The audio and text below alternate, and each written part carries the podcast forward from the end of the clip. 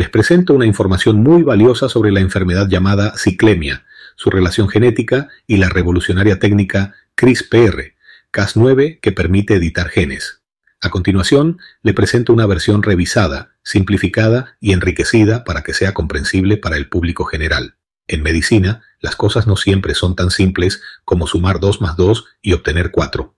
Pero hay una lógica científica detrás de cada hallazgo que se fortalece con su uso. Para entenderlo mejor, empecemos por algo básico. Todos tenemos sangre que circula por nuestro cuerpo, llevando oxígeno a nuestras células gracias a una molécula llamada hemoglobina. Esta hemoglobina tiene un ciclo de vida de unos 120 días antes de ser reemplazada por una nueva. Ahora bien, si por alguna razón la sangre no llega a una parte de nuestro cuerpo, ese tejido puede morir por falta de oxígeno.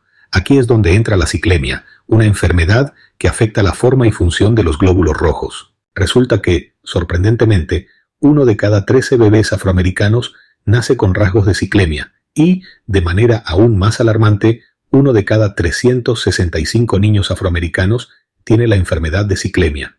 En África, estos niños, lamentablemente, solo suelen vivir entre 6 a 8 años debido a la enfermedad. En Norteamérica, gracias a un mayor desarrollo y atención médica, pueden llegar a vivir hasta los 40 años. Pero, ¿por qué deberían morir tan jóvenes? La respuesta está en nuestros genes, específicamente en un gen llamado HBB, que se encuentra en el cromosoma 15. Un pequeño error en este gen, un cambio de una sola letra, la letra A, es el responsable de la ciclemia, pero hay esperanza, desde el año 2012, los científicos cuentan con una herramienta llamada CRISPR-Cas9. Esta herramienta actúa como unas tijeras que pueden cortar y reemplazar partes defectuosas de nuestros genes. ¿Qué les parece? Ya podemos editar nuestros genes, por ende nuestra existencia.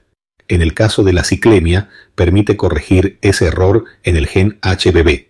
Y lo que es aún más impresionante, si esta corrección se realiza en las células que darán origen a nuevos seres humanos, llamadas células germinales, entonces ese cambio será permanente, eliminando la ciclemia de esa línea familiar para siempre.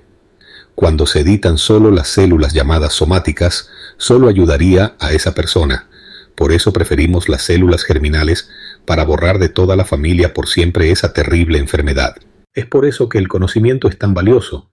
Nos abre puertas nos da esperanza y en casos como este puede incluso salvar vidas. La científica Jennifer A. Doudna, galardonada con el Premio Nobel en Química en el año 2020, está trabajando arduamente en este campo, con la esperanza de hacer esta técnica accesible para todos, sin importar el coste.